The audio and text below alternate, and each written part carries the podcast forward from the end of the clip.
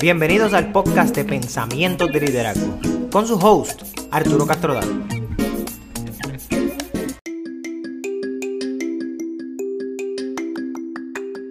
Saludos a todos y bienvenidos a otro episodio de Pensamientos de Liderazgo. En el episodio de hoy estaré entrevistando a dos grandes amigos, al ingeniero Miguel Vescovachi y a la ingeniera Gracie Campo, donde vamos a estar hablando un sinnúmero de temas bien importantes y bien interesantes, eh, especialmente con trabajos de equipos a nivel multicultural, trabajos de equipo a nivel multinacional. Y en resumidas cuentas, hablamos, eh, tocamos unos puntos bien importantes que quiero que se lleven durante el transcurso de este episodio. Bien importante, el poder de escuchar, el poder de respeto, el poder de establecer claros objetivos y el poder de agradecer a los demás por un buen trabajo. Y por último, el tener en cuenta el no asumir. Espero que les encante el episodio de hoy. Con ustedes, Miguel Bescovachi y Gracie Campos.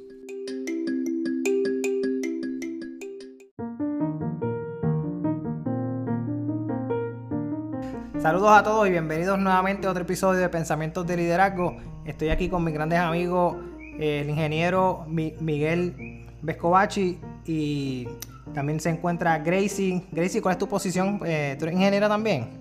Sí, ingeniera de automatización. Y la ingeniera de automatización, Gracie. ¿Cuál es tu apellido? Perdóname, Gracie. Campos. Gracie Campos. Saludos, ¿cómo se encuentran? Muy bien, muy bien, Arturo. Eh, gusto saludarte. Y un saludo también a tu audiencia. Súper, súper. Eh, para antes de comenzar, ¿verdad? Con la conversación, por favor, eh, ¿a qué se dedican? Demos un pequeño trasfondo, ambos. Bueno, eh, empezar eh, yo que soy un punto más corto. Eh, yo soy ingeniero Vescovachi. Eh, yo tengo trabajo, trabajo en una, una empresa que se dedica a hacer servicios de consultoría para municipios y gobiernos estatales y agencias públicas. Este, nuestro área de enfoque son, es en el sector de la transportación, así que realizamos estudios de transporte público, estudios de planificación sobre el transporte y demanda de pasajeros. Y, bueno, y nuestra cartera de negocios pues se concentra mayormente en Puerto Rico, pero tenemos experiencia en, en, en distintas, en distintas áreas metropolitanas, trabajando con diversos sistemas de transportación, ya sea autobús, eh, servicios de paratránsito, eh, en Puerto Rico los carros públicos, también tenemos experiencia con sistemas ferroviarios y servicios de demanda. Y, y eventualmente estarás pensando también expandir tu negocio a, a, otras partes que no sean Puerto Rico. Sí, por supuesto. Eh, bueno, eh, actualmente estamos radicados en Pensilvania, así que sí, estamos, eh, estamos expandiendo para la costa este de los de los Estados Unidos, eh, particularmente los mercados de Nueva York, New Jersey, Pensilvania, Delaware.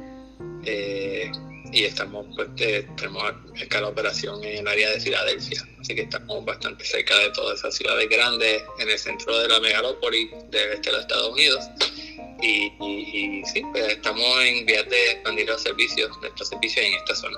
Sí, que ahí es donde se pone interesante esa oportunidad de cómo, siguiendo manteniendo mi trabajo en, ¿verdad? en Puerto Rico, ¿verdad? Todo lo, donde se hace la mayor parte de tu trabajo, como ahora que tú estás en, radicado en Pensilvania, puedes ir buscando y asesorándote y buscando de qué manera puedes trabajar, porque creo que eso se hace a través de ¿cómo se llama eso? De lo que uno, lo que uno hace con el gobierno.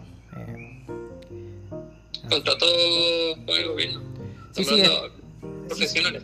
Sí, sí, contratos profesionales, pero no tiene que ser como una subasta. Eh, básicamente no son subastas, son que uno va y hace un escrito y lo, lo somete al gobierno y entonces el gobierno lo, lo, lo, analiza y te dice si te va a dar el trabajo a ti o se lo va a dar a otra compañía. Sí, correcto, sí. ¿Qué? Pero son subastas públicas, sí, para los efectos. Son propuestas técnicas, lo que se conoce como RFPs. Correcto, correcto. Request for proposal, sí. Eso es lo que estaba buscando, propuestas. Eh, imagino que son propuestas que entonces estarás estudiando cómo se hacen las propuestas en cada uno de esos estados para entonces irte de manera estatal o irte de manera federal. No sé cómo, cómo tú lo trabajarías en ese sentido. Estarías pensando en eso. Me imagino que has pensado en eso durante estos, estos años, este año que llevas allá. Sí, ciertamente. Eh, estamos analizando la entrada en el mercado. Acá, eh, la naturaleza, por la naturaleza de nuestra empresa, eh, somos una empresa DV y el matchmaking básicamente ocurre a través del programa de la Oficina de Derechos Civiles de los Departamentos de Transportación. Así que estamos en proceso de hacer una certificación dual con, con varios estados eh, ya que pues, tenemos DPF en Puerto Rico, esa se puede replicar en, más, de, más de un estado, incluso muchas de las empresas que son DBI funcionan de esa manera, no se certifican solamente para un estado, sino para múltiples jurisdicciones, para poder entonces tener acceso a, los anuncios de, de subastas públicas para diferentes tipos de proyectos. Sí, para poder someter este a subastas públicas y dar tu propuesta, tienes que cumplir con esos parámetros, que eso es lo que estás trabajando ahora. Exacto. Súper. Entonces, Gracie, cuéntame, dame un pequeño background de a qué te dedicas. Eh, bueno, yo trabajo para una compañía multinacional en la industria farmacéutica. Eh, trabajo en el área de digital, de aplicaciones. Ah, específicamente en apoyando procesos de manufactura em, y haciendo últimamente lo que es la transformación de los batch records de papel que se usan para manufacturar productos y hacerlos de manera electrónica. Okay. Como, como Manufacturing Execution Systems. Y este apoyo el grupo global corporativo, que llaman Corporate, eh, así que apoyo varias eh, de las facilidades eh, que implementan este sistema en distintas partes del mundo. Y también he trabajado en el área de Automation Engineering, eh, donde estuve eh, ocho años directamente trabajando en facilidad, en procesos de automatización, utilizando estándares como S88 que se utiliza para la creación de control systems las recetas que se hacen, pero a nivel de equipo. En el área de manufactura. Recetas para nivel de equipo, explícate un poco de eso, ¿no? Sí. Para pues, personas como yo pues que no entienden. si tú puedes trabajar eh, dos tipos de, vamos a decir, dos tipos de recetas. La receta mm, a nivel de los sistemas de control, eh, y entonces allí trabajas directamente con equipos, este, las válvulas, las bombas, y trabajas toda la lectura de tu facilidad para hacer la, la receta que tú vas a correr, que vas a hacer tu producto controlando esos equipos directamente. Eso es un tipo de receta que se enfoca más en tu equipo. Y, hay otra receta que es la que tú usas para la documentación, que es la de MIS que es el récord donde te dice cómo hacer el producto, documentar exactamente los pasos, el operador ingresa parámetros, eh, sigue unas instrucciones de manera consistente, porque obviamente el producto tiene que hacerse de la misma manera siempre. Y que esa ese documento se hace uno por cada lote y el trabajo de nosotros es hacerlo electrónico.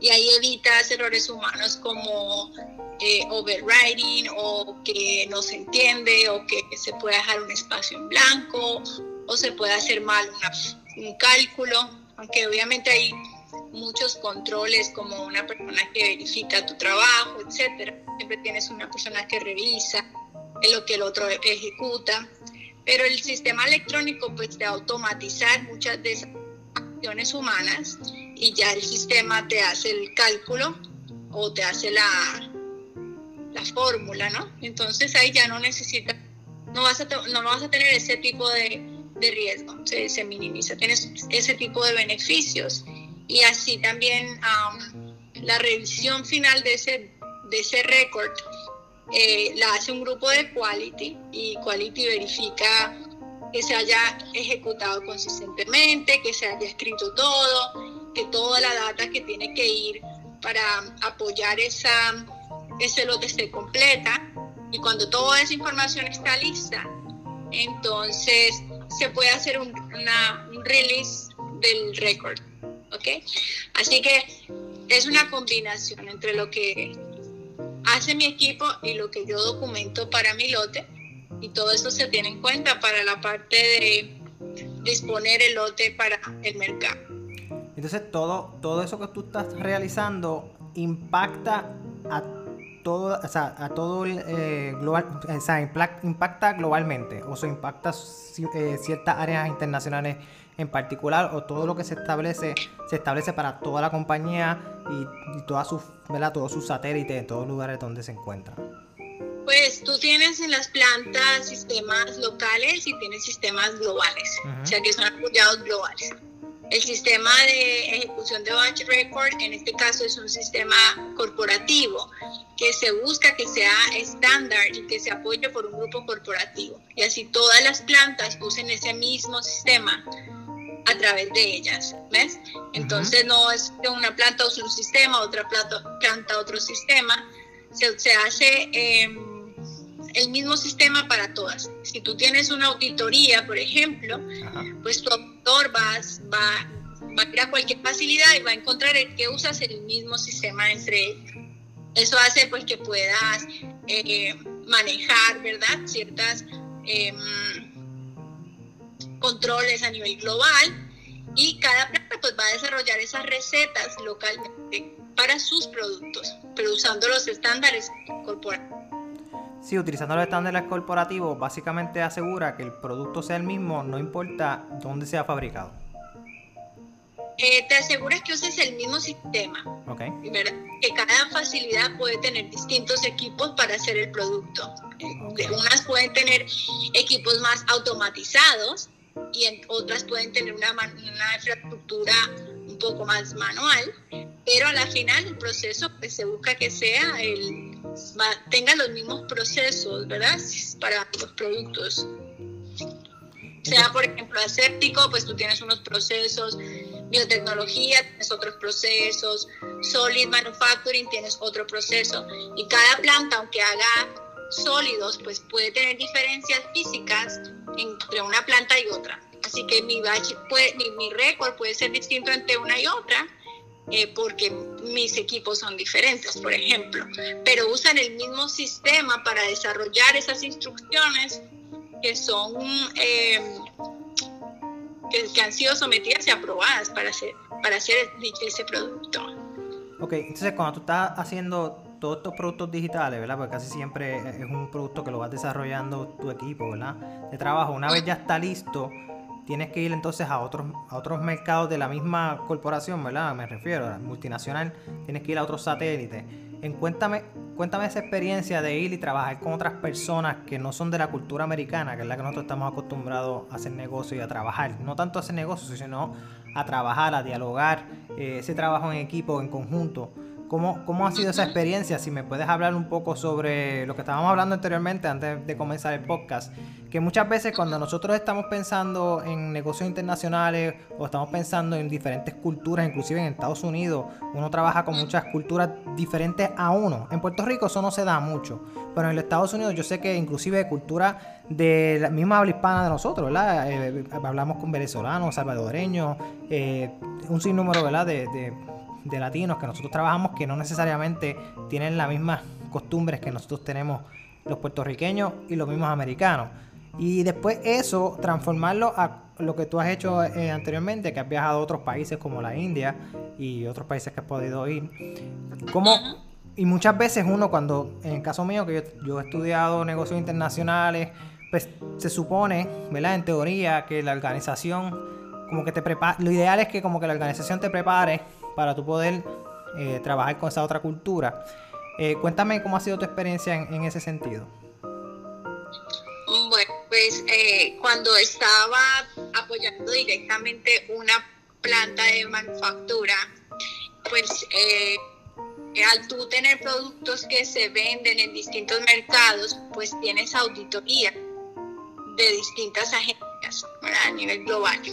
agencias eh, alemanas, eh, puede venir este, una agencia de Japón, puede venir una agencia de Latinoamérica, eh, puede venir IDEA o diferentes agencias que auditan que el producto sea, ¿verdad?, sea con los estándares de calidad. De ese mercado, o sea, de ese país.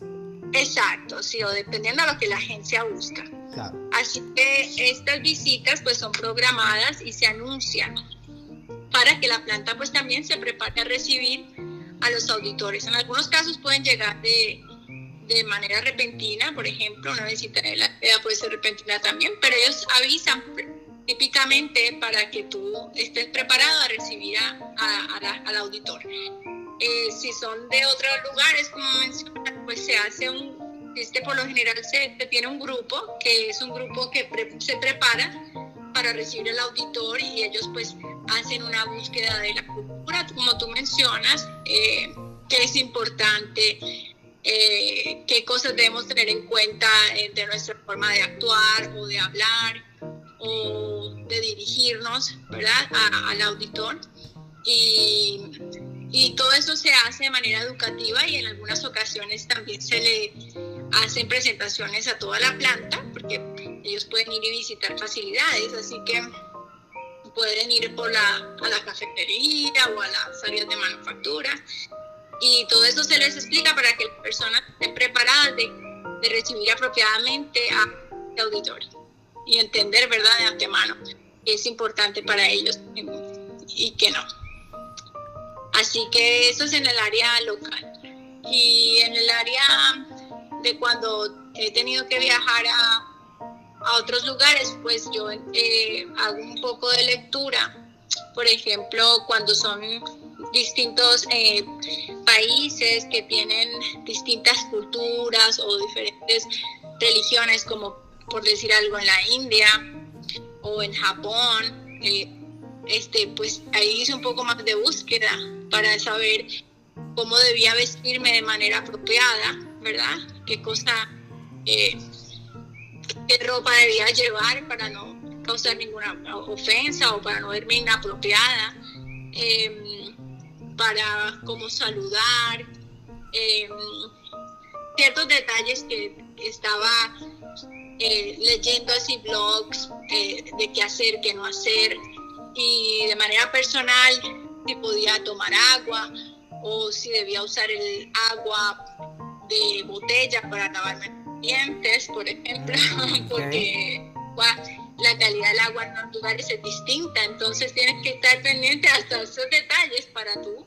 mantenerte. Eh, o sea, ir y cumplir tu misión, que es hacer tu trabajo, no ser imprudente quizás y probar todo lo que ves, eh, porque no es un, tú no vas de vacaciones, tú vas a hacer un trabajo. Entonces tienes que estar enfocado en cuál es la, la tarea que vas a hacer y tratar de, hacer las cosas lo, lo mejor posible para lograr tu objetivo y a la vez pues este eh, moverte bajo la, la, ¿verdad? la cultura del lugar en el que estás. Eh, por ejemplo, eh, hay otras, otras cosas como de seguridad que también debes tener en cuenta. También si vas a otros países, por ejemplo, estuve en Brasil, ¿verdad?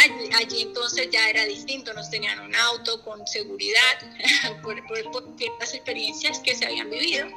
Y tú tienes que estar exactamente donde te y no puedes salir a comprar y a caminar y quizás irte a algún sitio a conocer o a ver algo, no, porque tienes ya unas instrucciones claras de dónde ir, qué hacer, qué no hacer. Quería salir también, por ejemplo, nos pasó, en Brasil cuando salimos un domingo y uno pensaba que, pensaría que el centro está lleno y al revés, los, los domingos la gente está recogida, ¿no?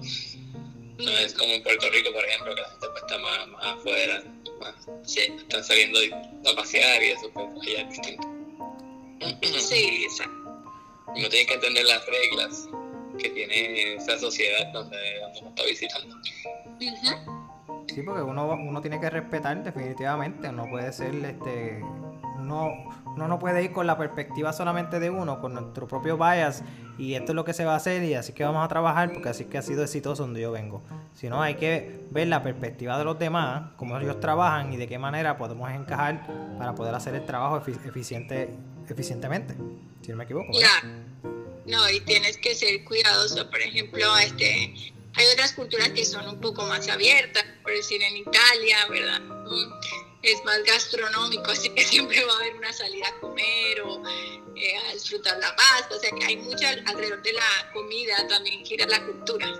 Este, Argentina también este, tiene, eh, siempre te escuchas mucha, muchas diferencias, ves muchas diferencias también hasta las cafeterías, o sea, hay muchas cosas que uno nota, ¿verdad?, al ir de un país a otro Em, pero siempre se, espera disfrutar, al menos conocer un poco del país si es, si es posible. Eh, también, eh, por ejemplo, cuando fui a Montreal, pues tuve una tarde y pude visitar.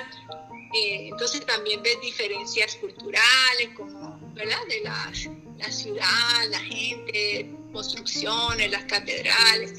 Sea que siempre se, se aprende, a pesar que de trabajo, si tienes la oportunidad de de estar una tarde o ver algo, pues también te llevas eh, eh, una ganancia para ti. Claro, claro. Te, haces un, te vas convirtiendo en un ciudadano del mundo, un ciudadano global. Sí, entre más conoces, sí, entre más conoces, más aprendes a, a callar a veces, a, a, mirar, sí, a observar, observar antes de hablar y, y aprendes a evitar temas, religión, por ejemplo, política, son temas que yo, para mí son prohibidos, o sea, no toco ningún tema, a menos que la persona quiera contarte por ejemplo, algo de la historia, ¿verdad? Algo como que te lo quieran compartir, pues tú lo escuchas. Pero evitar, evitar esos temas que puedan crear controversia o puedan crear un malentendido. Claro, claro, no es, tú no vas a ir a Alemania y vas a hablar de los nazis, por ejemplo. sí, es como que tú tratas de resaltar. Sí, son temas que son delicados en diferentes, diferentes culturas y uno debe ser prudente siempre cuando uno está yendo a un lugar, no, no, no ir rápido a estos temas, sino uno primero eh, escuchar y reconocer el ambiente para que no, no uno a, a comida, ¿verdad? Meter la cuchara en, la, en, el plato con el de uno. No, inclusive cuando van a comer con los demás, eh, debe saber la etiqueta de comida. Pues quizás se supone que el primero sea el que coja y se tome el agua, o por ejemplo, o, de qué manera vas a coger los cubiertos. Mira, a mí me pasó en el viaje de, de la India, fue, fue curioso porque me preguntaban que yo quería comer porque típicamente cuando iba alguien de Estados Unidos, por ejemplo, pedía pizza para el almuerzo. Pero algo que yo aprendí es, yo como lo que se come, ¿sí? trato en lo posible de, ah, de, ser simpática con él, sí, de probar la cultura para no, sentir que se le está rechazando. Exacto, y bueno, y a la hora del almuerzo en el conference room, eh, ellos trajeron cubiertos a nosotros, pero ellos comían con la mano. Ok. Yo comí con la mano también. Mis compañeros comieron con contenedor y cuchara y yo, yo no, yo dije, bueno, si ellos se lo están comiendo así, pues yo también, olvídate, vamos a hacerlo. Y entonces creas un poco también de, empatía y de... conocer, sí, de conocer, de, la cultura que está visitando. Claro, poner mi cultura. Y cuando hiciste eso, que comiste con las manos, ¿Cómo ellos se sintieron? O sea, después de, del almuerzo, ¿cómo te trataron? ¿Viste alguna diferencia en el trato? Eh... Claro. Si tú, tú notas cuando las personas sienten que tú estás haciendo un esfuerzo por genuino, por que se sientan parte del equipo. Si yo empiezo a poner una barrera eh, con mi actitud, pues no voy a lograr que mi equipo me vea como parte de ellos. Así que entre más, ¿verdad? Yo he comido hasta pollo crudo y pechuga cruda y me la tragué entera, tú sabes, porque fue lo más difícil que he tenido que comer. ¿En dónde fue eso? En Japón. Wow. O sea que fue un sushi pero de pollo. Era pollo, yo no sabía qué era, pero me decía, come y yo, bueno. Y yo, bueno, ¿qué es esto, pollo? Y yo, Dios mío, pero esto es una pechuga cruda. Y nada, pues me comí un pedacito y ya después cambié el tema, pero la probé, tú sabes, aunque tragué literalmente. pero eh, lo tienes que hacer porque es algo por respeto, ¿verdad? Claro, claro. No, y allá, si no me equivoco, en Japón valoran mucho la conocer a la persona antes de hacer cualquier negocio. Claro, en este caso tú no estás haciendo un negocio, tú vas a hacer un trabajo. Y vas allá a trabajar con un equipo. Que no sé si ahí sea algo diferente, no sé si ellos ¿verdad? se enfoquen más en ese, ese estilo de trabajo o solamente o es, más americanizado donde van y vamos a hacer esto, esto y esto, sino primero vamos a conocernos. En el caso de Japón, ¿cómo, cómo, cómo fue tu experiencia allá en ese sentido?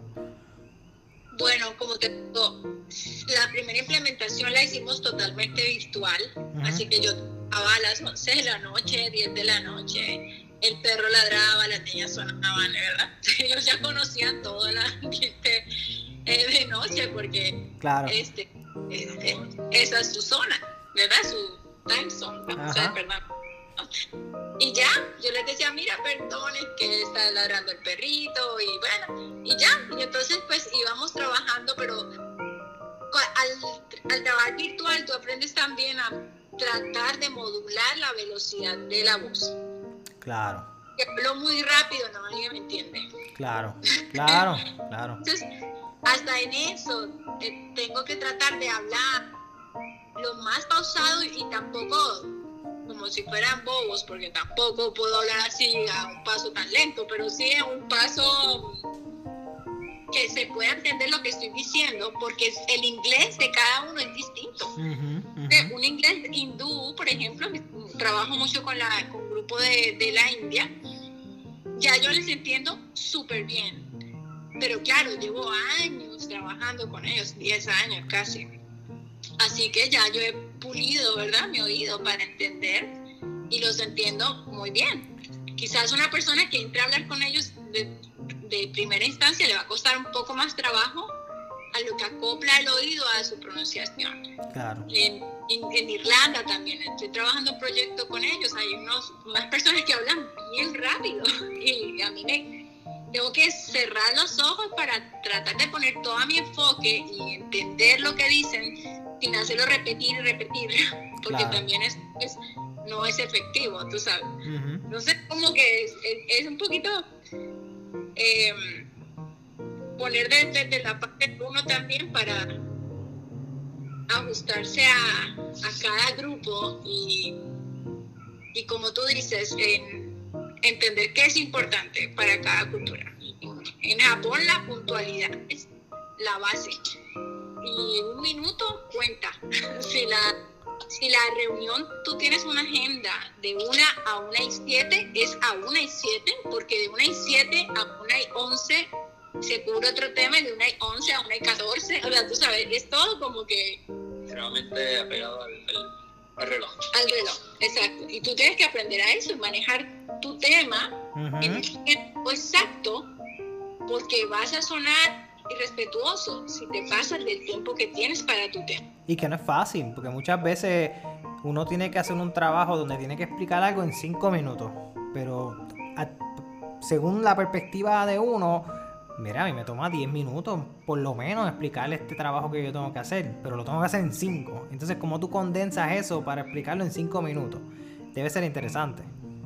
Sí, hay unas personas que, algunos grupos que mira el grano otros grupos tienes que ir con un poco más de, de, de por qué estamos haciendo eso. O sea, es como que... Depende, sí, depende del cliente también. Sí. Pero no con, con los clientes, hay clientes que primero viene una conversación social antes del tema, como para romper.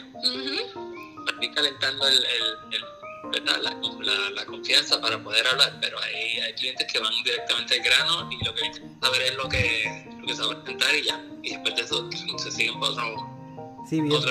Una conversación fría. Exacto, fría, el grano, sin dar mucho, mucho detalle, simplemente los resultados. Muchos clientes enfocan en los resultados solamente, quieren saber el, el cómo se llegó. Y otros quieren el detalle. Y otros son al revés, exacto, otros quieren todo el detalle, son un poco más exagerados, pero, pero hay que uno adaptarse a la demanda de, de, la otra persona. Sí, especialmente cuando uno es el, el huésped allá, uno está yendo a su cultura, o sea, no, no es que ellos están viniendo a la tuya.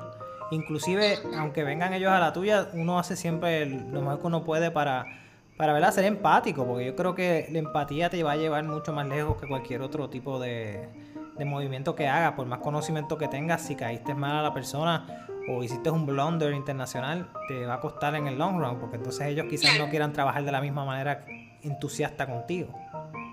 O puedes crear una ofensa que puede ser mayor y, entonces puedes tener otro tipo de situación. Por eso es, es, bien delicado cuando tú vas a otro lugar, es, es muy delicado lo que, cómo vistes, cómo hablas, cómo te diriges, cómo te sientas, cómo, cómo comes en tu almuerzo, o sea, eh, tienes que entender bien el, ¿verdad? el proceso y, ir con la más disposición para hacer un trabajo eh, que sea de agrado y que sea bienvenido, que quieran seguir trabajando y que creen esa, esa confianza en ti porque hay un respeto. Así que yo creo que siempre que exista el respeto, puedes hacer un trabajo en cualquier lugar. Oye, y te pregunto, en, el caso tuyo, yo Gracie, que tú eres, que tú eres mujer, cuando tú vas a culturas que son paternalistas, como Japón, Japón es una cultura paternalista, ¿cómo, cómo es esa experiencia? Eh, ¿cómo, tú trabajas eso? Especialmente, como tú dices, cómo me tengo que vestir, vivir la cultura, eh, a qué lugares me acerco, cómo me dirijo, cómo le hablo al, al, senior, ¿verdad? Cuéntame un poco de eso. Bueno, te digo que más reto. Para, para mí es como que es bien retante eh, por lo mismo, por ser mujer. Yo pienso que por más que digamos, siempre uno debe tener muchísimo cuidado en cómo, cómo se dirige, cómo habla, cómo se viste, cómo te metas. O sea, yo conocí a Saíder y, y, hay un respeto hacia ellos, entonces tú sabes que no le vas a dar la mano, que no le vas a decir hola, porque no, no tú me haces ¿verdad? la señal así como, como en las películas que tú te agachas y el Sí, que, sí, que te, agachas, los saludas. Yo aprendí en, antes de ir cómo decir hola, mi, mi, nombre, mi nombre es Gracie, lo aprendí en japonés, watashi wa Gracie des. Y con eso pues rompí hielo y, y, saludé como de la manera más apropiada a, a ellos, ¿verdad? Y siempre con respeto. Eh, así que sí, tengo mucho cuidado en los colores, la ropa, trato siempre ir con ropas holgadas, o trato de que mi trabajo sea enfocado en mi ejecución, no en lo que te puso. No tengo que ir a modelar, exacto, yo no voy a modelar zapatos, ni tacos, ni blusas, ni peinados. Yo voy a hacer mi trabajo y por lo mismo trato de tener una vestimenta bastante neutral y sobria. y neutral. Eso es bien importante porque, y como tú mencionas, los colores, porque en ciertos eh, lugares el color blanco puede significar muerte y al revés, en otro lugar el color blanco es alegría y el color negro, o sea, yo creo que eso diste en el palo ahí. Es bien importante saber cómo tú te vas a vestir, cómo te vas a dirigir. Yo creo que... Sí. Y, y, pues yo, yo, yo acepto en ser conscientes de que hay culturas donde quizás el, el hombre es el, el, que lleva, vamos a decir, la, un poco más de poder en esa cultura, pues entonces yo no tener, tú sabes, yo trato de llevar mi mensaje a lo que fui a hacer sin imponerme y todo el, la dinámica del grupo. Claro, claro. Y casi siempre tú vas en un grupo, ¿verdad? Vas en un, un equipo el que viaja a hacer esos trabajos. Otras veces no, otras veces voy sola. Okay. La mayoría viajo, viajo sola o, me encuentro allí con otros compañeros. Ok. con otros compañeros que no son de tu misma, o sea, de tu mismo base. Son, te comunicas con ellos, pero son de, otro, de otras áreas. Y, bueno, aunque seamos del mismo grupo corporativo, pues quizás son de Estados Unidos. Claro. Yo soy colombiana, yo creo que no hay nadie más colombiano en mi grupo. Claro. Entonces, represento a Colombia en Latinoamérica y venía trabajando muchos años en Puerto Rico, así que ellos pensaban también que yo era Puerto Rico, así que tenía también que representar, ¿verdad? Puerto Rico y como latina, eh, llevar ese, es como más responsabilidad de que tú estás en un área que es, mm, típicamente más, más ¿verdad? Se dirigía más como por hombres que por mujeres. Y cómo tú eh, que seas un buen embajador de tu cultura y de lo que estás haciendo. Y también, como estaban mencionando anteriormente, eh, que, el mismo, ¿verdad? Miguel y Gracie estaban diciendo ustedes, que el, yo creo que lo más importante es el respeto. En cualquier tipo de cultura, el respeto es lo más importante que uno debe de, de buscar y que es algo que toma tiempo lograr. O sea, ¿cómo entonces tú logras mantener ese respeto cuando viajas a lugares que lo que vas a estar es un tiempo determinado, a menos que es que tú ya hayas tenido anteriormente por teléfono o por ahora por Zoom o por Teams, videoconferencia, cómo tú vas ganando ese respeto que toma mucho tiempo lograrse, porque tampoco el respeto se logra de la noche a la mañana, no solo tienen que ganar. Y yo creo que eso, es esencial. Sí, yo creo que hacer lo que, como yo creo mucho en la palabra, en hacerlo, hacer y ejecutar lo que dije que iba a hacer. Tú tienes un plan y no lo cumples o tú le fallas a las personas, no, no puedes esperar que ellos te comprometan a hacerlo de la misma manera. Así que respeto también viene parte de uno a las reuniones a tiempo, el estar dispuesto a escuchar, el estar dispuesto a manejar los retos, porque no todo es color de rosa, puedes tener situaciones que tienes que resolver, cómo las resuelves de la mejor manera eh, y cómo respondes a las necesidades de, las personas que tú apoyas en distintos lugares y que les des ese, eh, ese tiempo, esa atención, escuchar lo que, lo que te están pidiendo y ver cómo tú les ayudas. Yo creo que eso es la clave. Mm, es también, si no lo pudiste resolver, buscar la manera, buscar quién les pueda ayudar, pero hacerlo, no quedarse en la intención nada. Yo creo que la palabra es, algo, es un lenguaje que se transciende por cualquier tipo de, país que nos, que nos encontremos. Yo creo que es un lenguaje multinacional. Porque lo que, yo, lo que yo digo y lo hago y lo cumplo es lo que determina quién soy, mis acciones. Si porque nosotros, ¿verdad? Yo conozco y estoy seguro que ustedes conocen muchas personas que hablan mucho y hablan muy bien pero cuando, al final, ¿verdad? Cuando viene lo que viene, realmente no hacen nada. Y eso se detecta en cualquier tipo de negocio que uno que estemos, en cualquier tipo de, equipo de trabajo, siempre va a haber alguien que dice, sí, yo hago tal cosa, hago lo otro, y cuando vienen a ver, no hacen nada. Y, no hacen nada. Y el que hace las acciones no necesariamente tiene que decir mucho, sino que dice, mira, yo hago esto y esto, estoy a la hora que tengo que estar, sigo tus reglas y también hago mi trabajo. Y yo espero que haciendo mi trabajo tú hagas el tuyo. Y, y, ambos nos, empoderamos a que seamos mejores y que, que la empresa, en este caso es una empresa multinacional, donde no sé cómo son los poderes de, decisiones y cómo trabaja en esos sentidos, menos que es por departamento. Sí, sí. Claro que obviamente todo tiene una prioridad y, y, cada... Mm, tú trabajas basado en esas prioridades que te dan Claro. Y, Y yo pienso que parte también de aprender a, a, reconocer eh, lo que los otros hacen. El reconocimiento es algo también clave. Si yo quiero hablar de que yo lo de yo hice, implementé y si hice, pues estoy fallando. Hay, hay una palabra para eso, esa palabra se llama el yoyo. Ah, ese es un yoyo. y en realidad no tienes que aprender a reconocer. Hicimos, pusimos, logramos. O cuando tú estás facilitando, tú reconoces al grupo. El grupo de tal lugar implementó esto exitosamente. Lograron hacer esto, esto. O sea, tú lo, lo estás comunicando, pero reconoces como un logro del grupo. Y ese tipo de reconocimientos también ah, crean mucha conexión.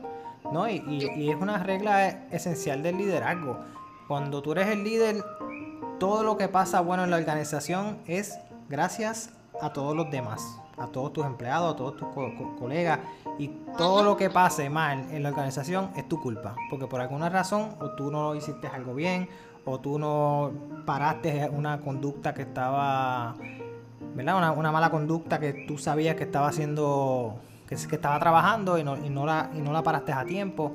O sea, en, regla general, el líder coge todas las culpas y eh, shares eh, all the benefits, ¿verdad? Todo lo que pasa bueno lo, se lo da a los demás. Por lo menos es una regla básica de, lo que es un, ¿verdad? ser un buen líder en cualquier, otra, en cualquier otro lugar. Sí, en especial si estás trabajando pues con grupos en diferentes lugares, eso también crea como a veces buen cierre de un proyecto, en la implementación es reconocer lo que se hizo, ¿no?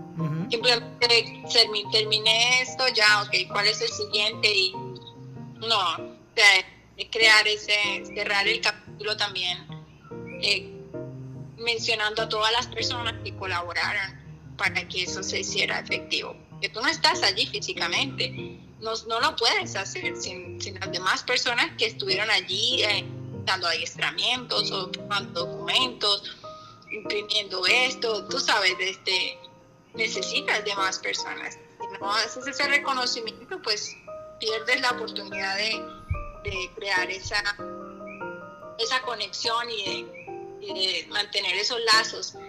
Y luego a veces tienes que hacer otra implementación de otra cosa o necesitas una data o necesitas una información, siempre vas a tener una persona que va a estar disponible para contestarte porque dejaste esa puerta abierta. Yo creo que eso es importante también. No, y también aquí viene el, el famoso tema de interdependencia. Todos somos interdependientes de cada uno de nosotros. Porque nosotros vivimos en un sistema complejo, no un sistema complicado, sino un sistema complejo donde todo lo que hacen las demás personas van a tener un efecto positivo o negativo dependiendo cómo yo trate a la persona, si la persona hizo el trabajo bien, si el que estaba al lado mío hizo lo que tenía que hacer y no lo hizo, y yo sabiendo que no lo estaba haciendo bien, no hice yo mi parte para saber, para que él lo hiciera bien sabiendo que yo podía hacerlo. No necesariamente yo soy su jefe, pero puedo hablar con el jefe para que lo haga, por decir, ¿verdad? Eh, o puedo hablar con él de manera, ¿verdad? Positiva para que haga su trabajo. Imagino que eso también te ha pasado a ti, eh, Miguel, en, tu trabajo, donde no solamente es la parte técnica que tú hagas, sino todo depende del municipio, todo depende de la persona de tránsito, todo depende de, todo tu equipo de trabajo para que se logre eh, el objetivo. Sí, sí, sí. Y a veces dependemos del mismo cliente también, que nos provea los recursos para poder este, hacer los planes, eh, que ellos lo tienen que evaluar. Los recursos no se hacen disponibles, entonces los, proyectos no, se mueven. Y, ahí entonces eh, un poco llega ¿verdad? El alcance de, uno para jugar el proyecto también depende mucho de, de que está al otro lado eh, de la mesa. Así que hay que siempre desarrollar, eh, todas las personas que van a participar en este proyecto, siempre hay uno que enfocarse en desarrollar buenas relaciones para que ellos ayuden a los proyectos a moverse, porque solo con uno es suficiente para que tranquen cosas. No, y para desarrollar buenas relaciones, para que esas personas que están arriba, que son las que controlan el presupuesto, son las que te dan todas las, herramientas para que tú puedas hacer tu trabajo. Porque si tú no le das las herramientas a las, las personas que se supone que sean los que hagan el trabajo, en este caso sean los empleados, en este caso sea tu compañía, el gobierno te tiene que dar las herramientas. Si no te las da, significa que no está comprometido contigo. Y entonces no puedes hacer el trabajo bien. Porque si tú no tienes las herramientas, ni tienes el lugar y el ambiente de trabajo predilecto, tú no vas a hacer un trabajo de excelencia. Sí, exactamente.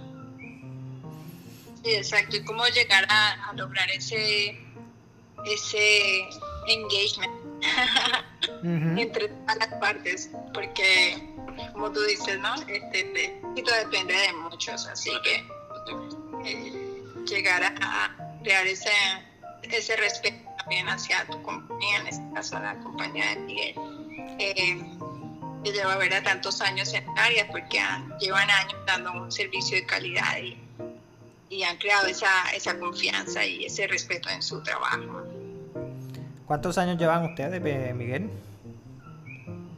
la empresa eh, tiene 37 años. O sea que comenzó con... Es una empresa familiar, ¿verdad? Sí, sí.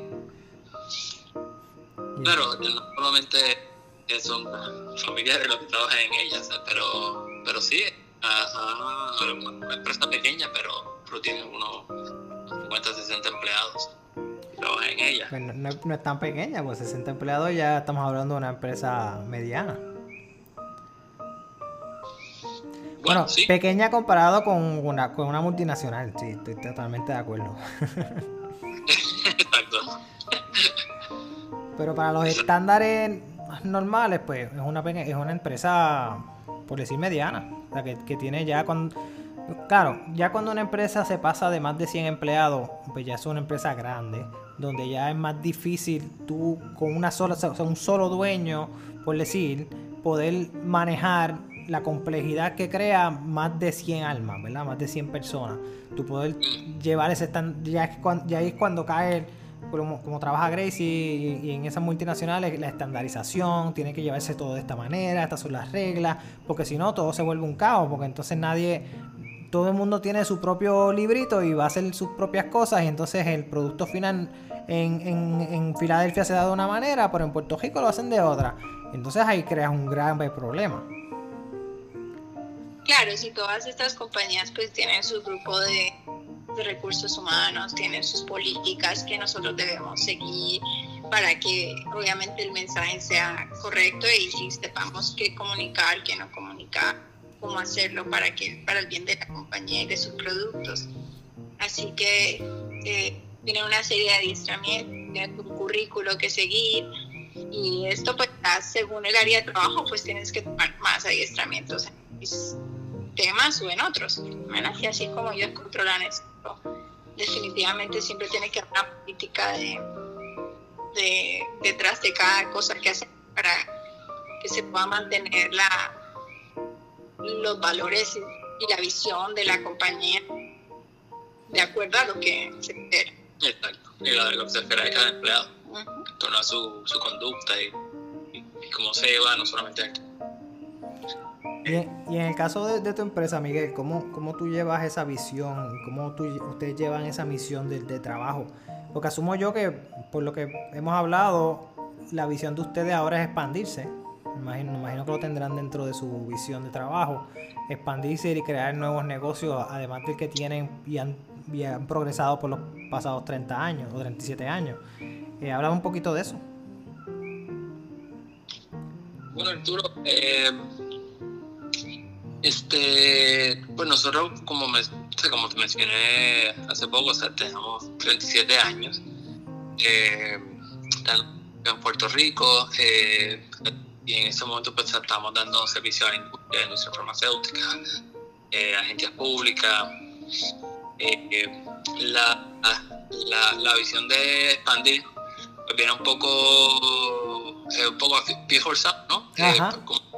la, la eh, Puerto Rico pues eh, eh, es un mercado que tiene su, su, tamaño y, pues, tiene un, tamaño, un volumen de negocio que no puede que no puede mover, Y pues la intención de expandir estos mercados es, también atender oportunidades que surgen en el mercado de, esta zona, ¿verdad? De los Estados Unidos, que, ciertamente hay muchas más, una, muchas más eh, una población de 30 a 60 millones de personas que viven en la zona, así que hay muchos más servicios que se están demandando.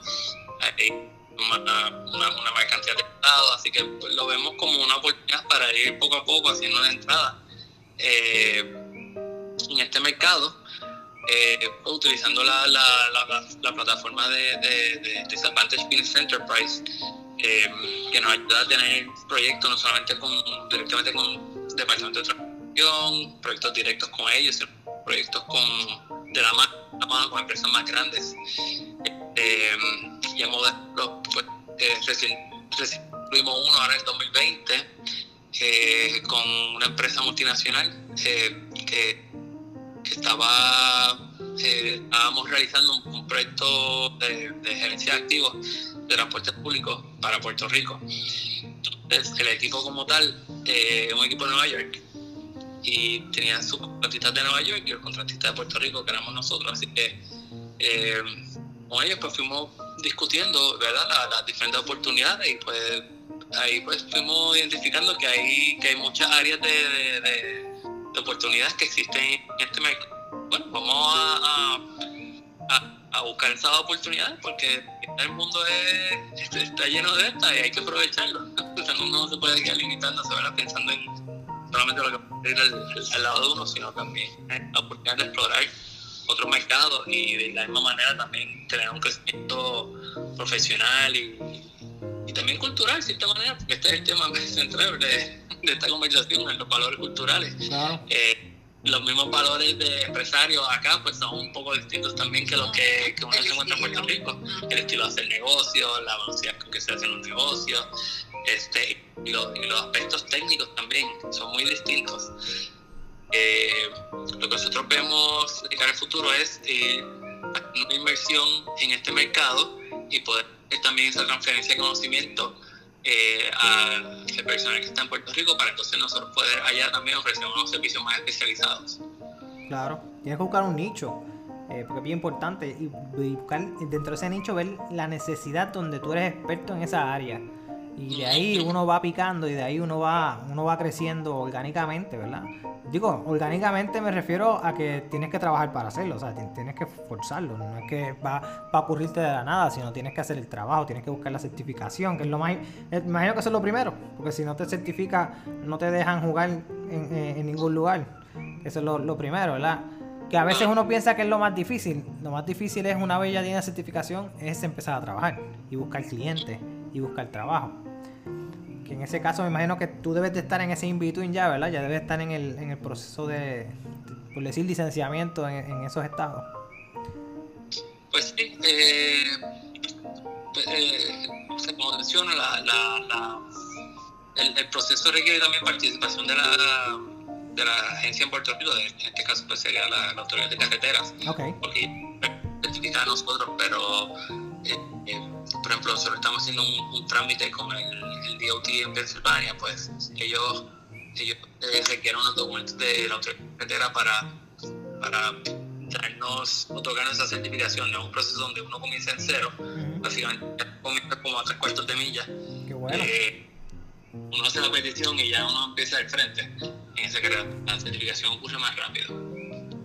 Yo creo que lo más malo de, de, hacer de cualquier negocio que uno hace y uno empieza a montar es las cosas que están fuera, fuera del alcance de uno, especialmente en ese sentido donde tú dependes de autoridad de carretera que dé una información donde tú no puedes meterte a las oficinas de, de, departamento de, carretera para que se envíe rápido, sino tienes que esperar, tienes que llamar, tienes que persuadir. Y ese y eso es un proceso que a veces uno como que quiere que pase rápido, pero no hay manera de que lo puedas acelerar. Me imagino que estar en ese en ese en ese proceso ahora. Sí, sí, exacto. Estamos en eso, estamos en ese proceso. Eh, un proceso que toma tiempo, por supuesto, eh, pero en, el interín uno sigue manejando sus proyectos. Este, por algunos uno lo maneja de manera remota, otro uno lo que hace lo, lo delega a los ingenieros que tenemos allá. Claro. Y, y, nos vamos dando estatus sobre, sobre cada, trabajo. Lo bueno de ustedes es que ustedes no tienen que tener una presencia, ustedes no tienen que tener una oficina eh, allá en Pensilvania y si la tienen, pues me imagino que tú tienes un área en particular ya pensada o algo así y el, es más, el, gasto ya vendría en la parte de servicio, en la parte ya este, intelectual. No tienes que tener tanto equipo porque eso ya tú lo alquilas o lo que vayas a hacer, ¿verdad? De verdad, estoy hablando aquí yo pensando, ¿verdad? Porque no sé cómo, cómo trabaja tu negocio. Sí, bueno, eh, como es que muchos negocios a veces se hacen en, ciertas jurisdicciones y el trabajo se hace en otras. Como tal, uno no tiene que tener acá, por ejemplo, el grupo de ingenieros que van a estar haciendo el trabajo contigo, sino ese trabajo se va repartiendo por varias oficinas de acuerdo a los talentos que tú tienes. Exacto.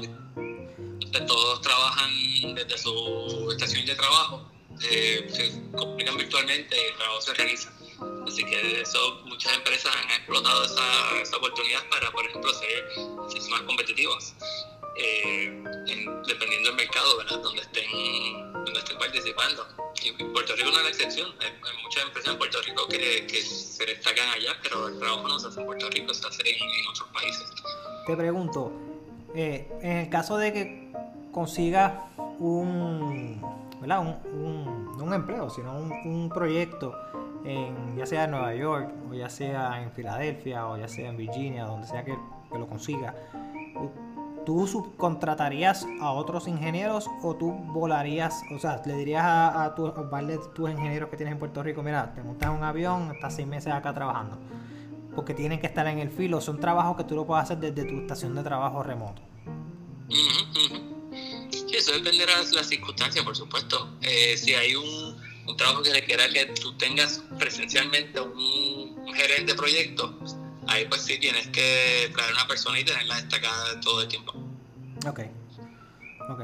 Sí, que tiene que tener un gerente de proyecto para que se para que se dé el proyecto, punto. Y básicamente tiene que decirle a tal fecha tiene que estar cada cosa, porque si no, no se da el proyecto. Y muchas veces, cuando tiene que ver con ingeniería, los proyectos nunca se dan a tiempo. Eso, eso que pasa mucho, ¿verdad? ¿Por qué será eso? obras públicas, eh, cuando pero obras públicas no me refiero al departamento de obras públicas, sino, sino que son de obras de, estatales, que pues, pasan por un proceso de financiación eh, donde se tiene que asegurar primero el dinero antes de que vaya a iniciar cualquier tipo de trabajo. Y cada proyecto tiene varias etapas, este, evoluciona desde un concepto, hay, una, hay unos estudios que se realizan sobre el lugar donde a realizar, hay una preingeniería que se realiza, después de la preingeniería viene, viene otro proceso de, de, de de financiación adicional para tener un, estimado más, más cercano de, de, lo que se va a estar invirtiendo en ese tipo de obras. Entonces vienen las subastas, las especificaciones técnicas, eh, cada contratista va a venir con diferentes contratistas, así que siempre son procesos complejos eh, de subasta. Y, y, bueno, ya, ya de allá en adelante, pues la velocidad dependerá mucho de, de de quien esté manejando el proyecto y también la prioridad que se le asigne.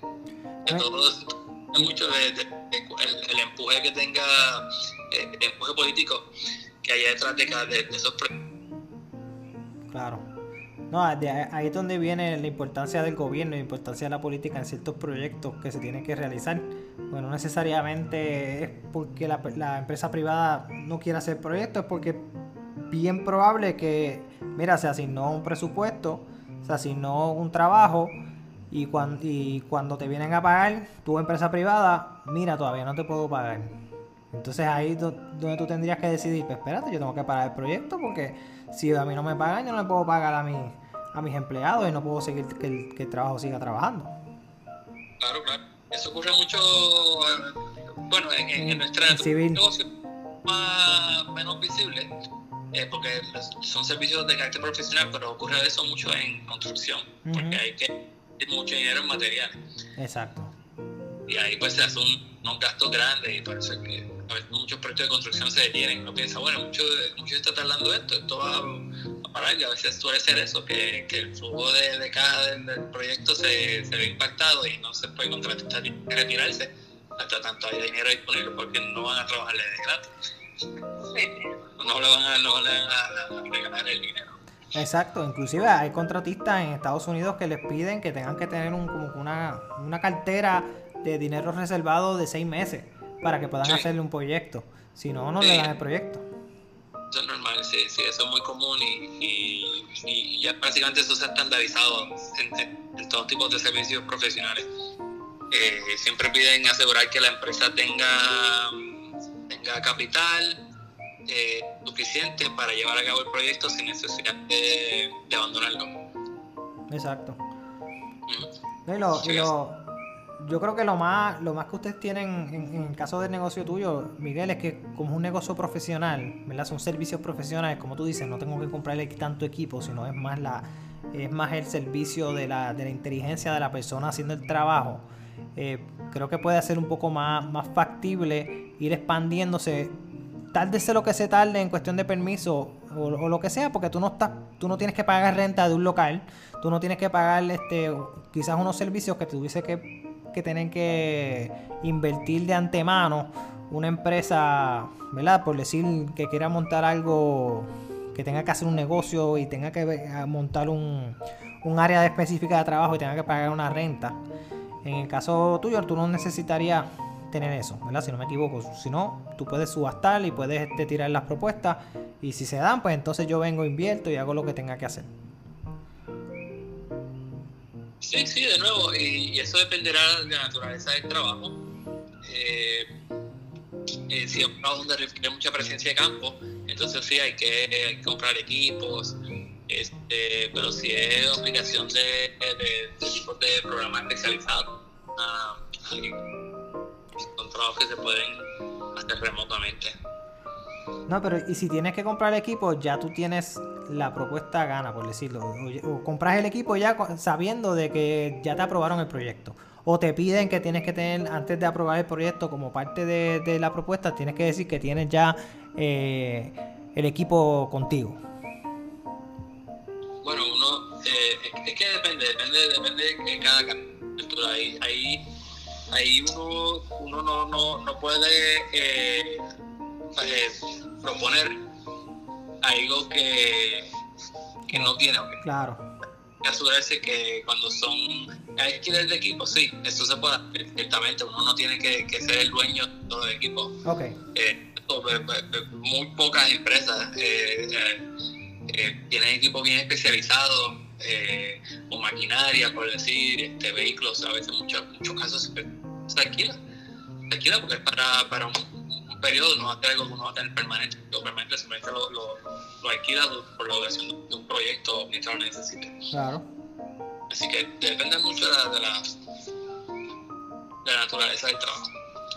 Mire, para, para finalizar, le pregunto a ambos, en, en, general, para trabajar con las personas y de, diferentes culturas o de diferentes, que son diferentes a uno, eh, ¿qué, ¿qué, yo creo que para ustedes es lo esencial, ¿verdad? Esa palabra esencial que debería, ¿verdad? Que, que uno se debería llevar cuando uno quiera inspirar a alguien o cuando uno quiera mantener armonía en el lugar, en el, en el lugar del trabajo, o sea, mantener un buen ambiente de trabajo, donde sea que estemos. Um, bueno, en mi caso yo te diría escuchar, saber escuchar las necesidades, ¿verdad? De, de, de cada grupo, porque a veces puedes asumir que que las cosas se van a hacer de una manera u otra y, quizás no todo el mundo está en la misma en el mismo página. entonces tienes que asegurarte que, que todos estén entendiendo el mismo mensaje que esté claro el objetivo. El respeto para mí es base número uno. El, si tú respetas pues puedes dejar que el otro tenga su turno, le vas a dar la oportunidad de presentar lo que quiere hacer, cómo lo quiere hacer. También crear esa confianza, no imponerte, porque hay otras maneras de hacer las cosas que quizás cada grupo trae algo nuevo de lo que tú también puedes aprender. Entonces es dar la oportunidad que cada miembro del, equipo traiga sus ideas, eh, ¿verdad? Y entonces entre todos tomar en cuenta es lo que entienden que es lo mejor para, para el proyecto. Así que para mí el respeto y, y el escuchar a los demás, el comunicar, el agradecer, el reconocer, es, la, lo más importante. Sí, yo, estoy de acuerdo contigo. Eh, el, el, definitivamente uno saber escuchar yo creo que la clave, ¿no? Eh, cuando uno está trabajando con personas de cultura, es primero, antes de uno hablar, uno escucha. Eh, eh, y primero no, no, no, no, tratar de verdad, poner su criterio o su manera de hacer las cosas, simplemente vamos primero a escuchar y, entender, a ver qué, qué, lo puede traer cada uno a la mesa, cómo, cómo cada, cada, persona puede ver, qué enfoque le, le da a un problema particular, porque todos todos vienen con una con una destreza, un conocimiento distinto, unos valores culturales que son, son, eh, son distintos y lo que uno trata de hacer es asegurarse que, que los suyos armonicen con los, de con los de su equipo. Así se evitan eh, eh, malos entendidos. Malos entendidos y, y el proyecto entonces se, se, se mueve bien, evita, evita problemas a, futuro.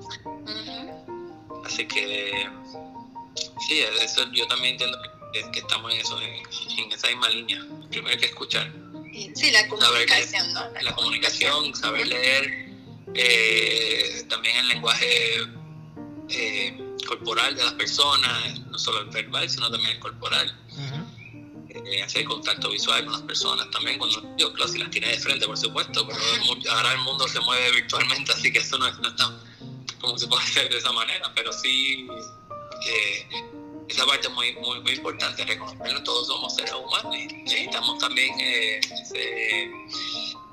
nos comunicamos de diferentes maneras y tenemos nuestros valores, pero queremos primero eh, respetar los valores de todos. Pero y a la final, como tú dices, a la final todos somos seres humanos. O sea, a donde quiera que tú vayas, o somos padres, o somos hermanos, o somos hijos, o todos tenemos distintas necesidades y seguimos siendo seres humanos. Tenemos que a partir de ahí, de donde quiera que seamos, eh, mira, tenemos necesidades de igual manera.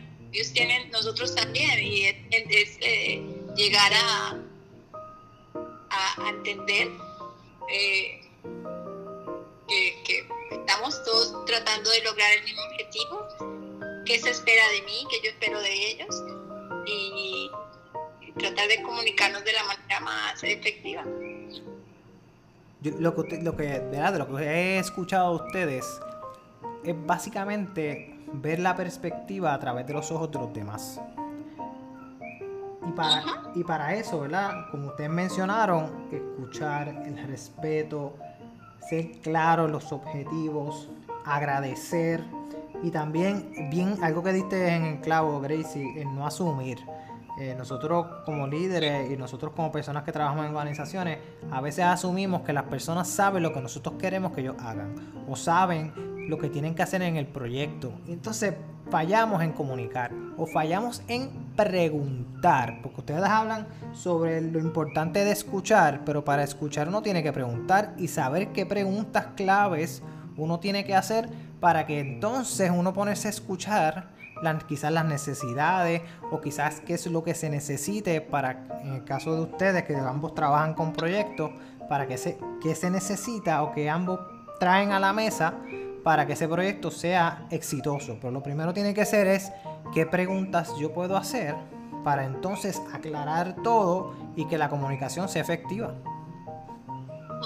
Y se logre el objetivo, ¿no? Al tiempo. Ese time frame.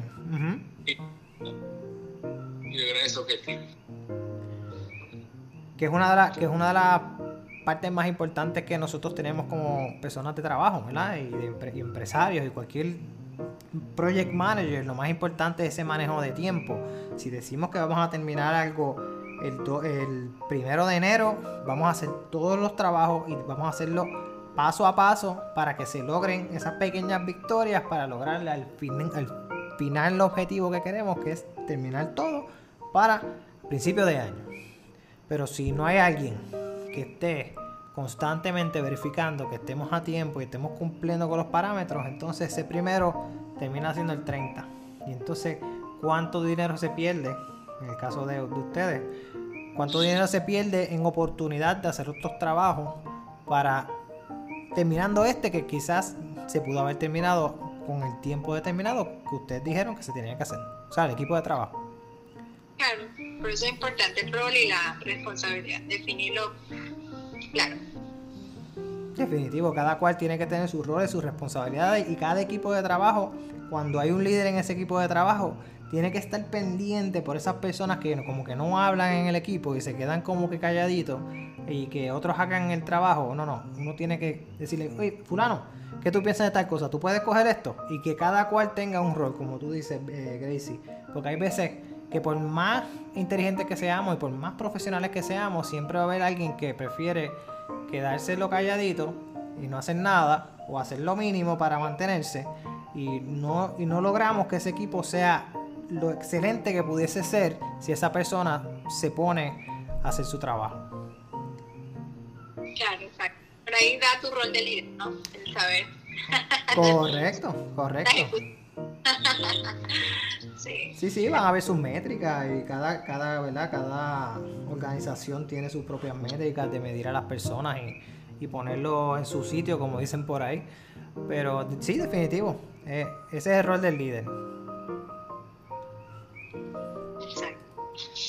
Bueno, pues les agradezco un millón por, por sacar este tiempo conmigo y, y darme sus experiencias de cómo trabajar con las diferentes culturas y darnos esas pequeñas gotitas de saber, como dicen por ahí, sobre el poder del escuchar, el poder del respeto, el poder de establecer claros objetivos y finalmente agradecer a las personas que se han fajado contigo para poder lograr lo que es cualquier cosa que se haya logrado. Porque aunque tú hayas sido la persona que haya sido la mayor influencia en ellos, ellos se merecen también eh, el agradecimiento. Ellos se merecen también, ¿verdad? Ese, ese ganar contigo.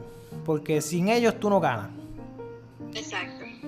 Exacto. Como Sí, como, como menciona, exacto, el éxito es de todos, es compartido. Eso es así. Y, Sí. y así, y así de que el éxito éxito es compartido, también las derrotas, en gran parte, aunque sean por el líder, si todo el mundo está compenetrado, las derrotas son compartidas también. Porque a veces hay derrotas que ocurren que no tienen nada que ver con el, con el trabajo que se hizo. Pues son cosas que pasan eh, por la complejidad del mundo, ¿verdad? Cosas que pasan afuera en el gobierno, cosas que pasan este, en- internacionalmente en otro lugar. Eh, en el caso de, ¿verdad? de la multinacional, si ocurre un- la, nacionalización de ciertas empresas y dentro de esas empresas está la industria donde trabaja esa organización y ahí se está, y ahí se está haciendo algo que tú estabas trabajando y se derrota, pues mira, realmente no hubo nada que yo pude hacer, pero como quiera la- fue una derrota. Y eso todo el mundo lo tiene que también ver de qué manera aprendemos de eso para que no vuelva a ocurrir o cómo podemos adaptarnos para poder mejorarlo. O aceptarlo. Exacto. Aceptarlo, cortarlo y movernos hacia otro lugar. Porque a veces tratando de arreglar algo que no tiene arreglo, enfocamos demasiado de tiempo y entonces no somos efectivos en otras cosas. Estoy totalmente de acuerdo. Sí, Arturo. Así que también gracias a ti por darnos la, la oportunidad de compartir un poquito de nuestra vivencia y de, y de participar en el tema que trajiste. Muchas gracias. Muchas gracias Arturo y un privilegio para nosotros haber podido compartir contigo esta, esta conversación y de nuevo, un placer para nosotros. Gracias por invitar. Gracias a ustedes y gracias por, por participar en, el copa- en, el- en este podcast. Y na- nada, que tengan unas buenas noches, unas buenas tardes, buenos días, dependiendo de la hora que lo escuchen.